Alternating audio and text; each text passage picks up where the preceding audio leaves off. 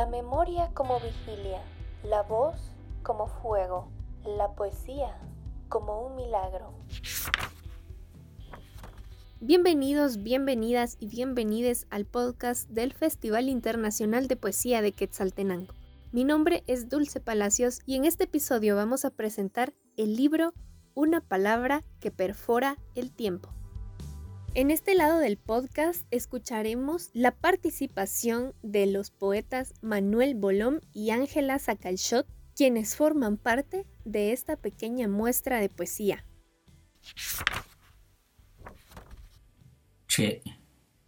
La inchis junili nakakwil, junli yo la genak chaksa in intonal. La inshmu, shton, shak, rish sununkal utwanol. La oro kruk, lishtiats bilshtiap kur. Chanchanko chilikante, likakaj, litzinte, utlishim.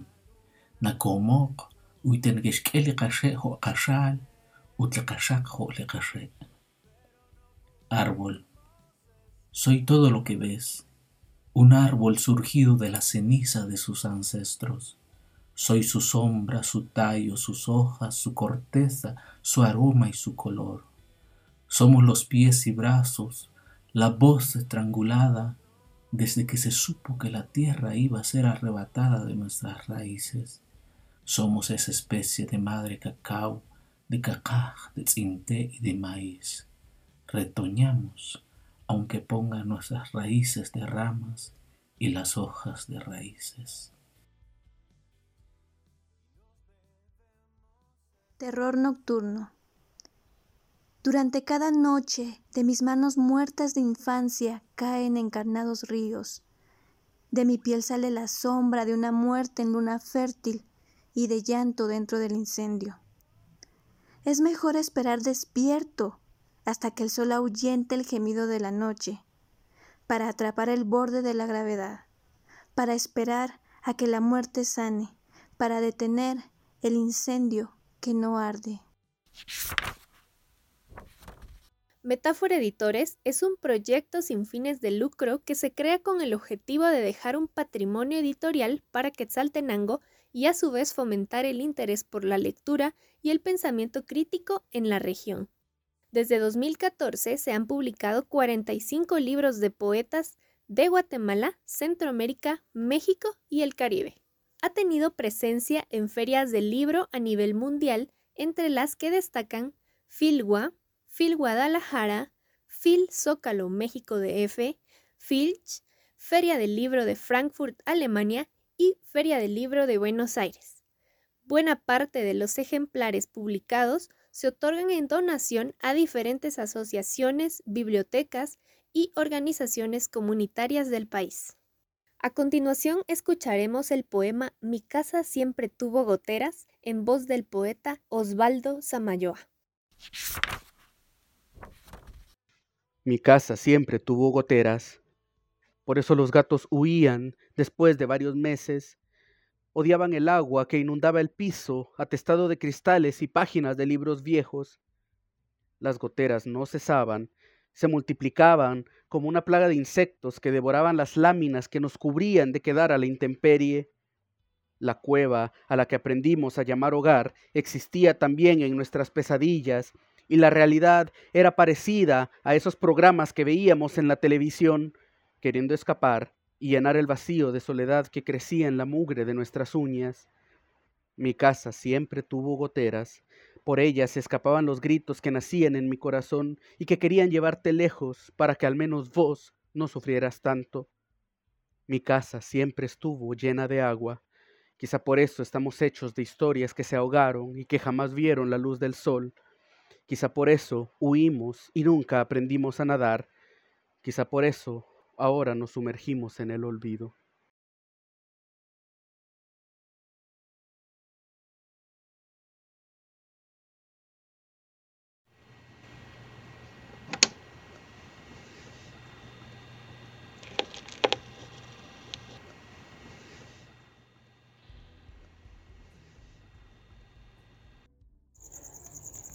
Fantasma.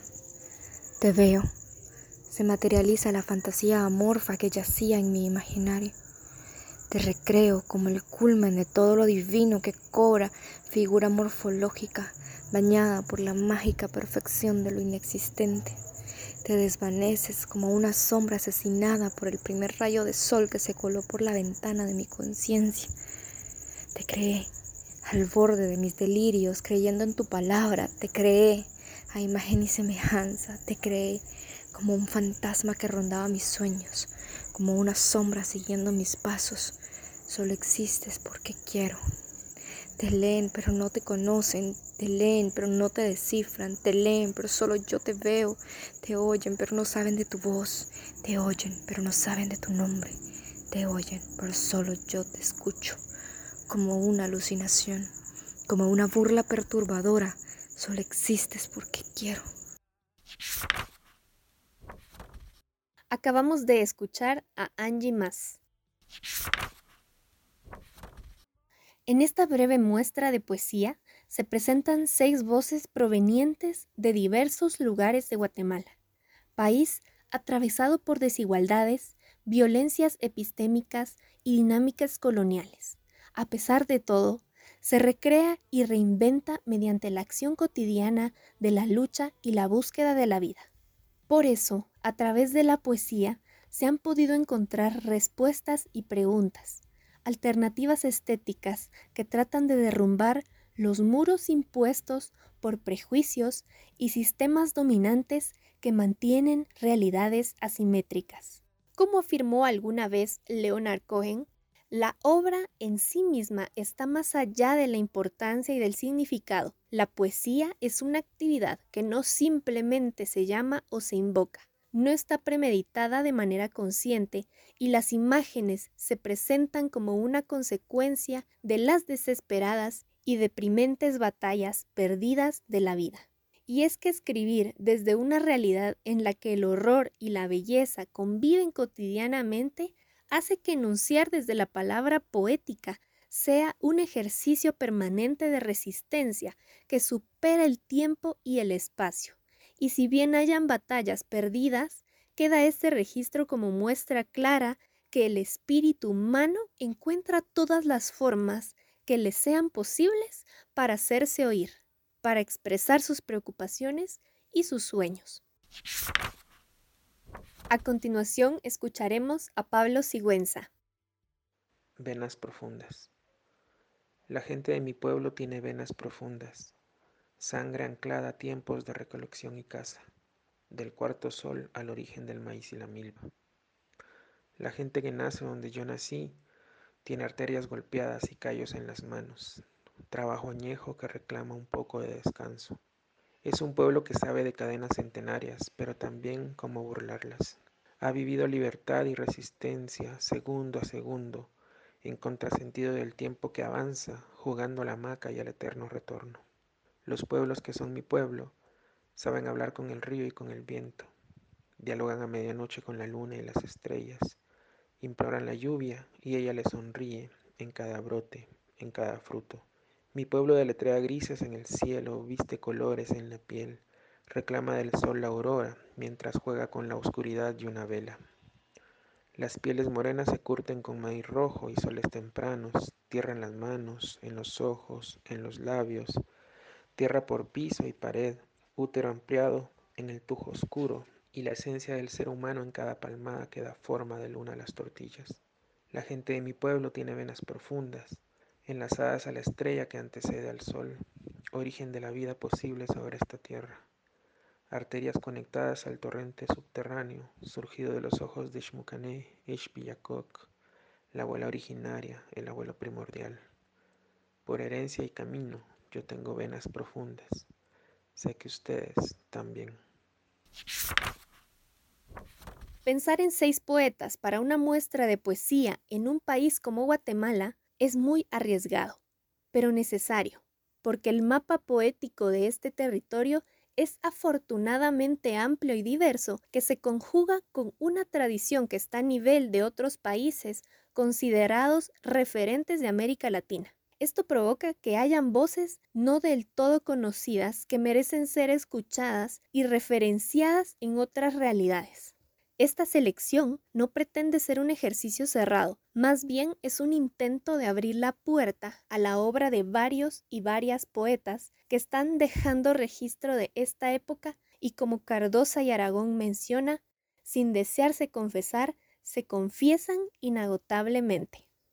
En este libro se presentan seis estilos diferentes, seis búsquedas alimentadas por contextos sociales, históricos y políticos heterogéneos que dan pie a la abundante riqueza afectiva, de conocimiento y subjetiva que coinciden en esta Guatemala que también en palabras de Cardosa y Aragón es un país pequeñísimo y profundo, bello y fanático. Seis poetas que articulan desde la mística, la recuperación de la memoria y la denuncia con un delicado manejo del lenguaje poético, cualidad que provoca que un ejercicio de este tipo trascienda, provoque y transforme. Por lo tanto, en esta breve muestra de poesía guatemalteca titulada Una palabra que perfora el tiempo, presentamos pues a estas y estos poetas que con su voz y oficio poético mantienen a flote la esperanza en medio de una realidad distópica.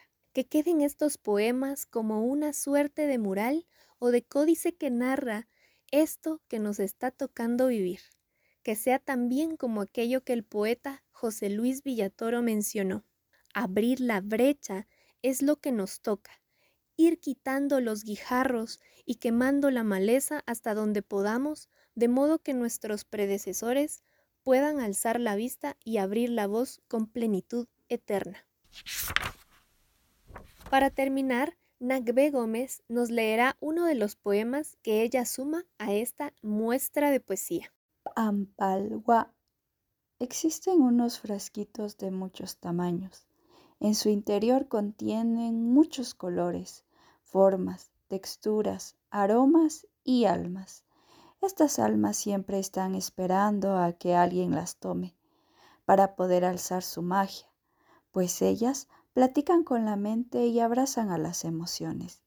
Ellas viven en la gaveta de la cocina de mamá.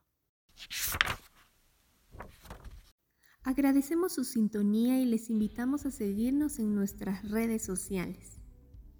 Este es un proyecto producido por el Festival Internacional de Poesía de Quetzaltenango.